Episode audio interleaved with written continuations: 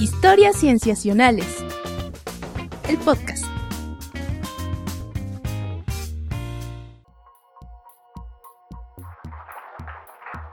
En junio de 2012, el mundo conoció un nuevo virus que causaba una enfermedad respiratoria bautizada como MERS, síndrome respiratorio de Medio Oriente. La enfermedad se mantuvo latente sobre todo en aquella región del mundo, con una alta tasa de letalidad. La comunidad científica se abocó a estudiar el virus y su origen. Los primeros sospechosos fueron murciélagos, pero ninguna de las potenciales especies transmisoras habitaba cerca de donde se estaba dando la mayoría de los casos. En 2013 se hicieron estudios con otros animales en busca de anticuerpos que indicaran que habían tenido el virus.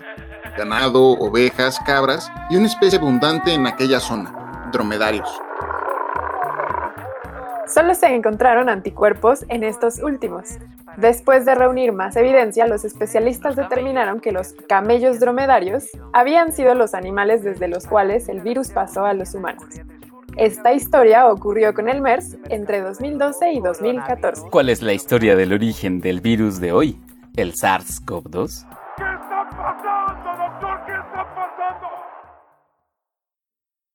Hola, bienvenidos a Historias Cienciacionales. Eh, Debemos contarles que este es uno de dos episodios especiales que haremos en, Historias Cienciacionales en colaboración con la pandemia de la desinformación, que en palabras propias son un grupo de divulgación científica y multidisciplinaria que incluye a 57 mexicanas y mexicanos de distintas áreas y grados académicos que radican en distintos estados y países, que tiene como objetivo acercar la ciencia al público en general a través de la divulgación científica y multidisciplinaria por redes sociales, por supuesto pensando en esta pandemia actual. Eh, este es el primero de dos episodios que hacemos con ellos y nos da mucho gusto estar colaborando con ellos.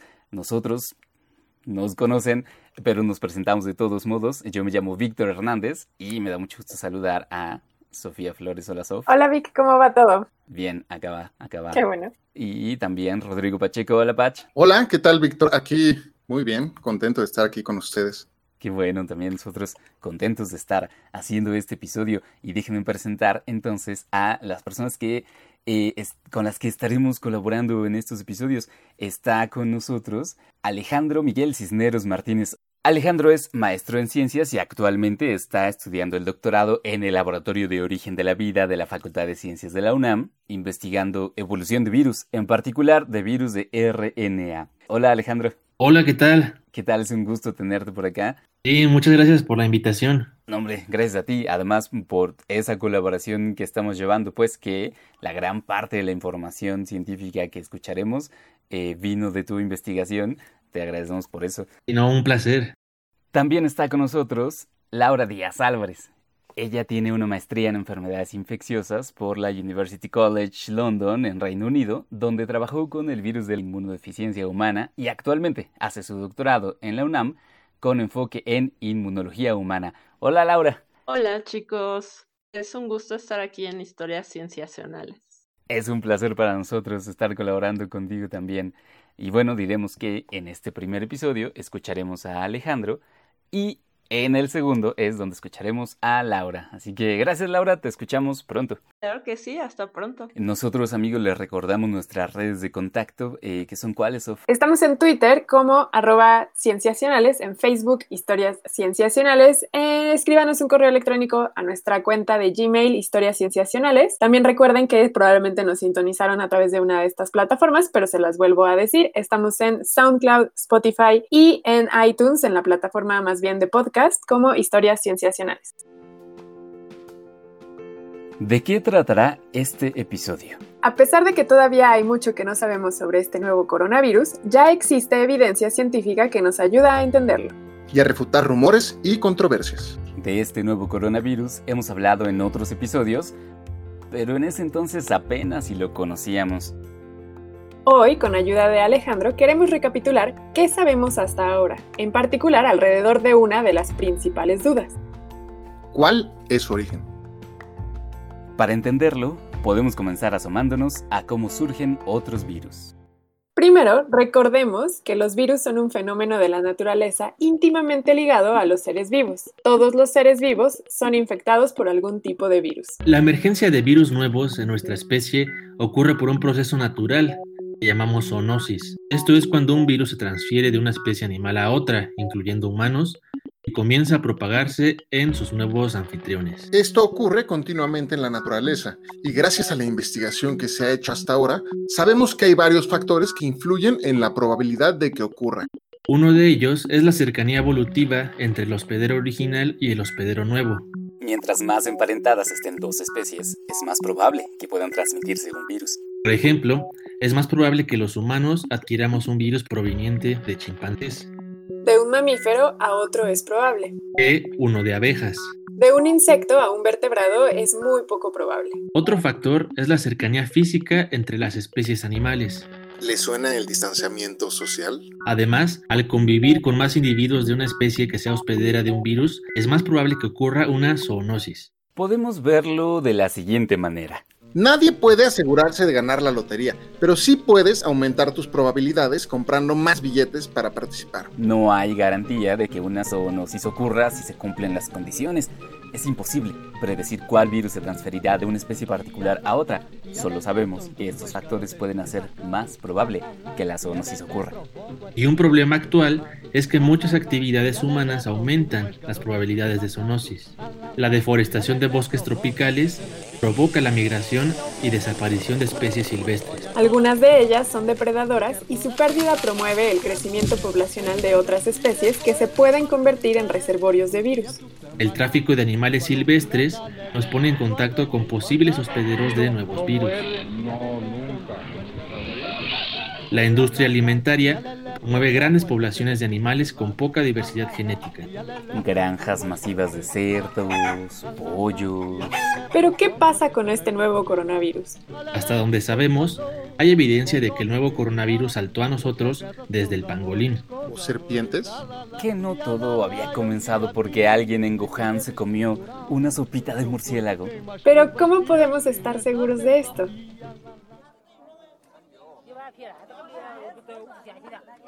Alejandro, nosotros justamente queremos preguntarte, estas preguntas de cómo averiguar el origen de un cierto virus. Eh, hemos, hemos, hemos leído y ahora comentaremos como diversos estudios que hablan de las investigaciones que abordan esa pregunta, pero nos gustaría preguntarte, nos gustaría que nos ayudaras a darnos una imagen de qué es lo que hacen los científicos que trabajan en este campo.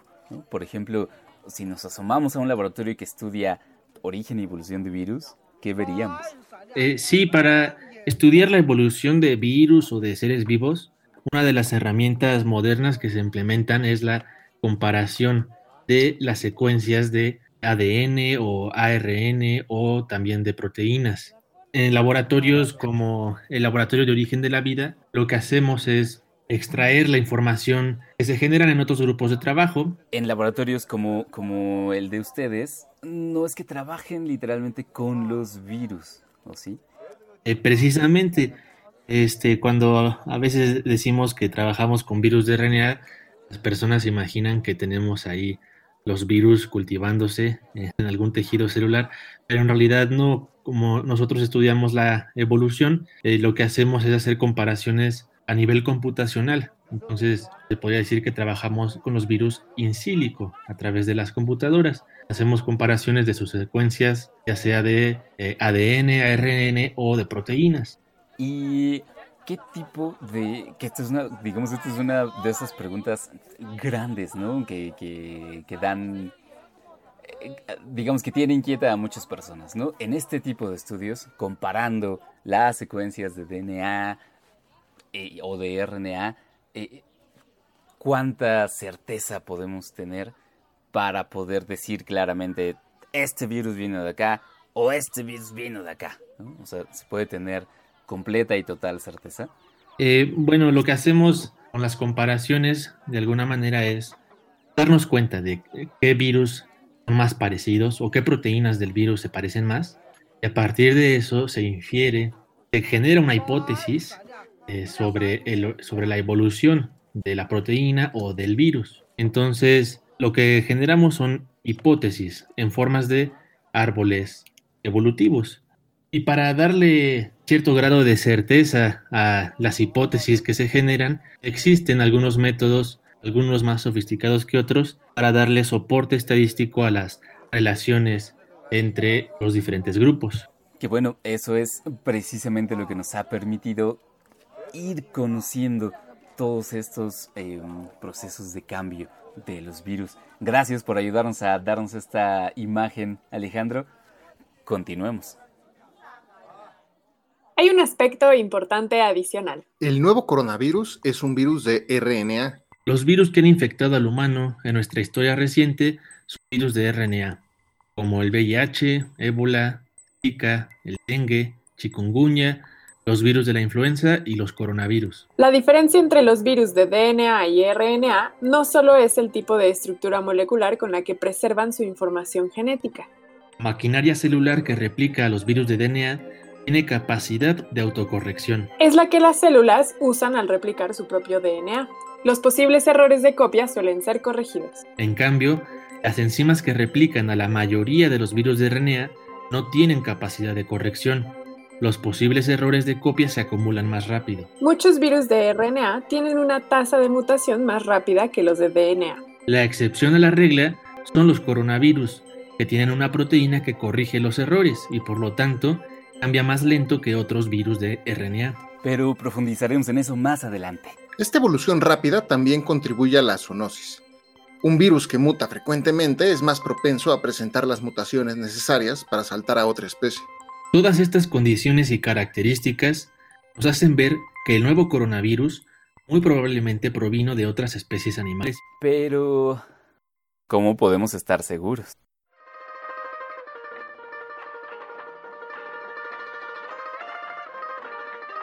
Antes de este SARS-CoV-2, sabíamos de la existencia de otros coronavirus.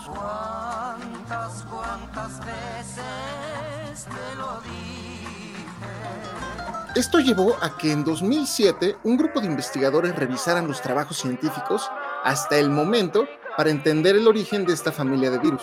Publicaron sus resultados en un artículo en la revista especializada Clinical Microbiology Reviews.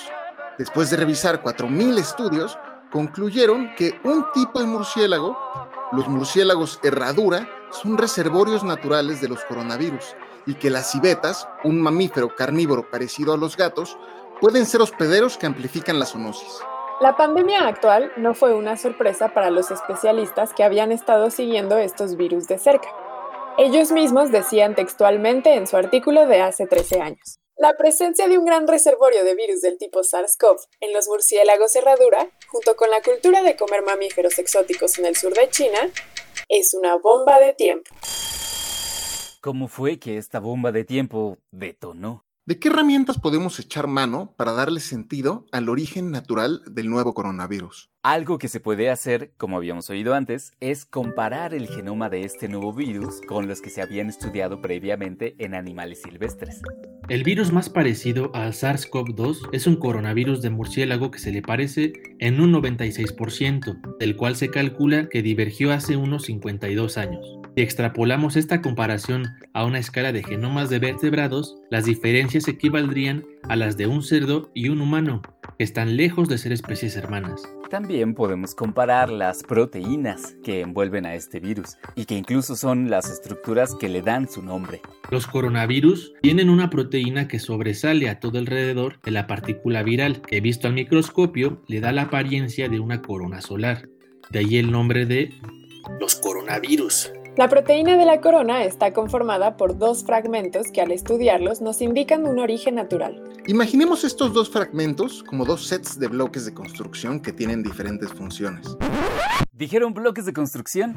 Eh, déjenme buscar en el fondo de mi closet. Ah, pensé que este momento nunca llegaría. ¿Qué tramas, Víctor? No, solo me comprometo con la analogía, amigos. Y además dejo salir a mi niño interno. Ok, bueno. Uno de esos sets de construcción se une a las células hospederas. Llamémoslo el set del gancho. Mm, yo encuentro las piezas para hacer un gancho. El otro permite que el virus entre a las células. Llamémosle el set de la llave. ¿Una llave? Ah, mm, a ver, con estas piezas queda... ¡Una llave! Estos sets de bloques son similares en los distintos coronavirus, pero no iguales.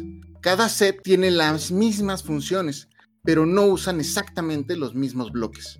Una misma subunidad de la proteína de la corona de distintas especies tiene la misma función, pero diferentes combinaciones de aminoácidos. O sea que si combino mi gancho con una llave un poco diferente, podré infectar a una especie distinta. Una de las observaciones hasta ahora es que el set de bloques con el que el SARS-CoV-2 se une a las células se parece mucho a una encontrado en otro virus. La combinación de aminoácidos observada en esa subunidad del SARS-CoV-2 es la misma que la observada en el coronavirus de pangolín. Es como si yo viera este mismo gancho que armé en manos de alguien más y de inmediato supiera el set de bloques con el que está jugando. Esto sugiere que ese fragmento de proteína surgió de manera natural en esa otra especie. Esta es una evidencia a partir de la proteína de la corona. Y existe una más. En la interfase entre la subunidad 1 y la subunidad 2 hay cuatro aminoácidos adicionales que no se encuentran en los coronavirus más parecidos. Víctor, tú tienes tu gancho y tu llave, Ujú. una en cada mano. Pero debes unirlas con cuatro bloques. Le pondré unos bloques adicionales para pegarlas, Ah, pero no encuentro las piezas adecuadas. Esta característica también ha surgido de manera natural en coronavirus de un subgénero evolutivamente más distante llamado embecovirus. A ver, asómate a la caja de piezas de otro grupo de virus. A ver... En experimentos de laboratorio con virus de influenza, se ha observado que esta secuencia de cuatro aminoácidos hace a los virus más patogénicos. Además, parecería que uno de esos aminoácidos le confiere al SARS-CoV-2 la habilidad de evadir al sistema inmune. Aquí está mi modelo completo. Quedó un poco amorfo, pero funciona. El hecho de que la proteína de la corona del SARS-CoV-2 comparte características con la proteína de la corona del coronavirus de pangolín y con coronavirus del subgénero embecovirus sugiere un origen por recombinación, un mecanismo natural de evolución que es frecuente en virus de RNA. Digamos que todos juegan con el set de bloques del coronavirus, pero cada uno tiene distintas expansiones. La de murciélagos, la del pangolín, y ahora uno posee la expansión humana. Patch, mira mi modelo. Ahí te va. Cáchalo. Víctor, no me mientas la corona. Ay. Vic, mejor ya guarda eso. Pero, ¿cómo es que el coronavirus tiene específicamente esos cambios que lo vuelven patogénico para nosotros y que incluso lo ayuda a evadir al sistema inmune? El surgimiento de este mecanismo de evasión tiene sentido bajo la luz de la evolución, en un contexto de adaptación a las presiones de selección natural ejercidas por el sistema inmune del hospedero. Imaginemos que tenemos un grupo de pangolines infectados. Mm, ¿Cuántos? Digamos 50. Sí. Y en cada uno hay una fábrica de bloques. Como el virus muta, cada fábrica podría producir virus ligeramente distintos en cada pangolín. Algunos tendrán más éxito que otros al infectar al animal y al evadir su sistema inmune. Y esos serán los que se multipliquen más. Con el tiempo, solo quedarán virus que sean muy buenos para infectar y para evadir al sistema inmune. Esto ocurre de forma natural en ti y en mí, y en el pangolín, y en cualquier organismo que conviva con virus. A esto nos referimos con que la evolución explica esas características que parecen tan óptimas en el nuevo coronavirus. Pero en primer lugar, ¿por qué tendrías 50 pangolines que es ilegal tenerlos y promueve la zoonosis? Eh, bueno, solo era un experimento mental, pero tienes razón. Los vamos a liberar a todos.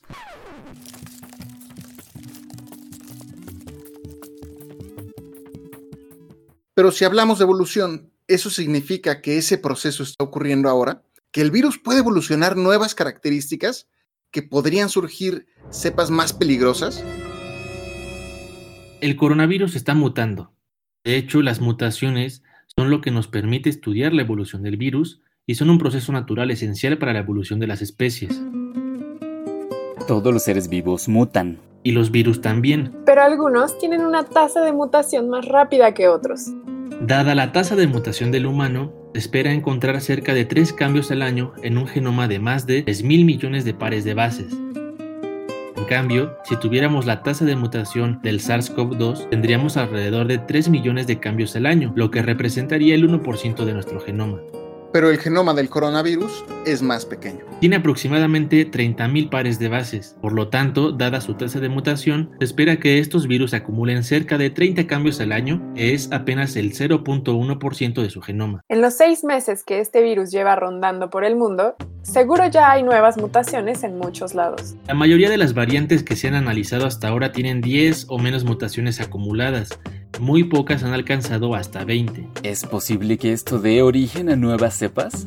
Si bien hay investigaciones recientes que sugieren el surgimiento de nuevas cepas con mayor infectividad o virulencia, lo cierto es que no se tienen evidencias contundentes que soporten dichas suposiciones. Para que haya una cepa nueva, los cambios en el genoma se deben ver reflejados en nuevas propiedades biológicas del virus, cosa que no se ha observado. Por lo tanto, hasta ahora se considera que solo existen diferentes variedades de la misma cepa. Y en el tema de las mutaciones podemos encontrar buenas noticias.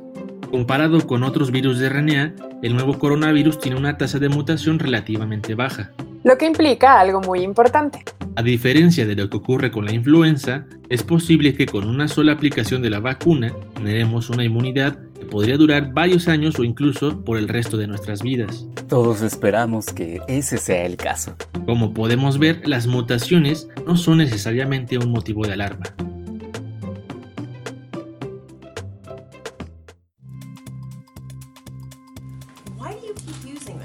Comes from China.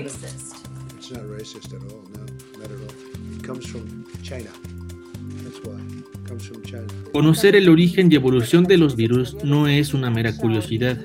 Señaló que el ejército de Estados Unidos podría haber llevado el coronavirus a la ciudad de Wuhan. Este tema ya dejó de ser exclusivamente científico y algunos han aprovechado la incertidumbre propia de la investigación científica para alimentar intereses políticos. Ha sido desestimar las acusaciones.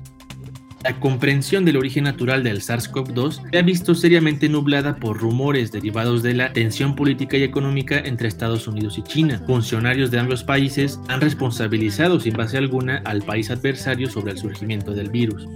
Instamos a los políticos los Estados Unidos a que dejen de echarle la culpa a China. Conocer el origen nos ayuda a descartar estas acusaciones. Pero la sociedad también gana al tener más certeza sobre el origen de esta pandemia. Tener esta información nos permite entender las causas del surgimiento del nuevo virus y por lo tanto nos permite desarrollar estrategias para evitar futuros brotes del mismo u otros virus. Pero estudiar la evolución del virus también tiene aplicaciones a corto plazo. Por ejemplo, para diseñar estrategias de política pública contra la propagación del virus. Comparando las secuencias de las diferentes variedades de SARS-CoV-2, se pudo inferir que el primer caso confirmado en Estados Unidos provenía de China, entonces Estados Unidos tomó la decisión informada de cerrar los vuelos provenientes del país asiático. Luego de comparar más genomas del coronavirus en Estados Unidos, se dieron cuenta de que la mayoría de sus casos provenían de Europa. Entonces, decidieron limitar los vuelos con Europa.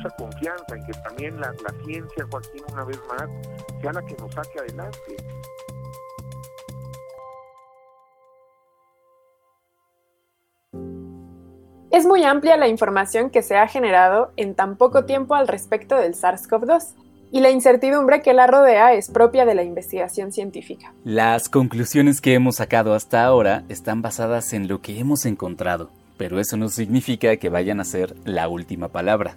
Esta historia aún está incompleta. Alejandro, ¿tienes un último pensamiento, alguna conclusión?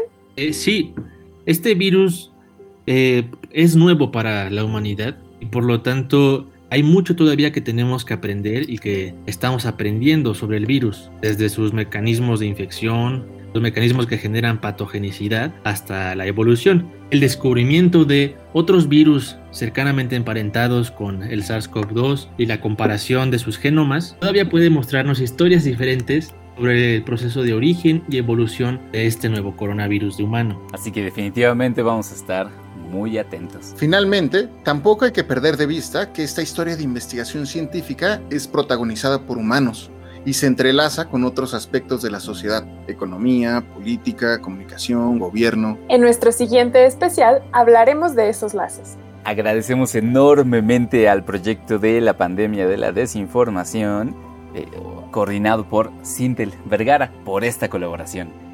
Y agradecemos también a Alejandro. Muchas gracias, Alejandro. Muchas gracias a ustedes, es un gusto. Gracias, Alejandro. muchas gracias. Sí, gracias. Y también gracias a ustedes, amigos. Vic, muchas gracias. Y eh, solo nos resta volver a dar nuestros métodos de contacto. Eh, por favor, Sof. Recuerden que estamos en Twitter como arroba cienciacionales, en Facebook como historias cienciacionales. Mándenos un correo electrónico a historiascienciacionales arroba gmail.com y también encuéntrenos en cualquiera de nuestras plataformas de streaming, ya sea en el podcast del software iOS, también estamos en Spotify y en SoundCloud. Y recuerden que también de manera personal estamos en Twitter, voy a comenzar conmigo, como arroba soflofu. Patch, ¿tú cómo estás? Me pueden encontrar como Pacheco VV y yo como arroba Víctor Rogelio. Y a ti Alejandro, ¿cómo podríamos contactarte o los interesados en contactarte? Eh, sí, me pueden contactar a través de mi correo electrónico, eh, sería cima, c i m a arroba ciencias.unam.mx. Fantástico. Solamente entonces terminamos recordándoles que este episodio, todo lo que hacemos es para conversar de la ciencia que nos gusta de forma libre y accesible y que si les gustó este episodio y nos quieren mostrar su agradecimiento, una forma de hacerlo es dándonos likes, me gustas en, en una o en todas nuestras plataformas. Darnos alguna estrella en iTunes, alguna reseña, donde sea que nos escuchen o recomendándonos con alguien más. Les agradecemos enormemente por habernos escuchado. Hasta pronto.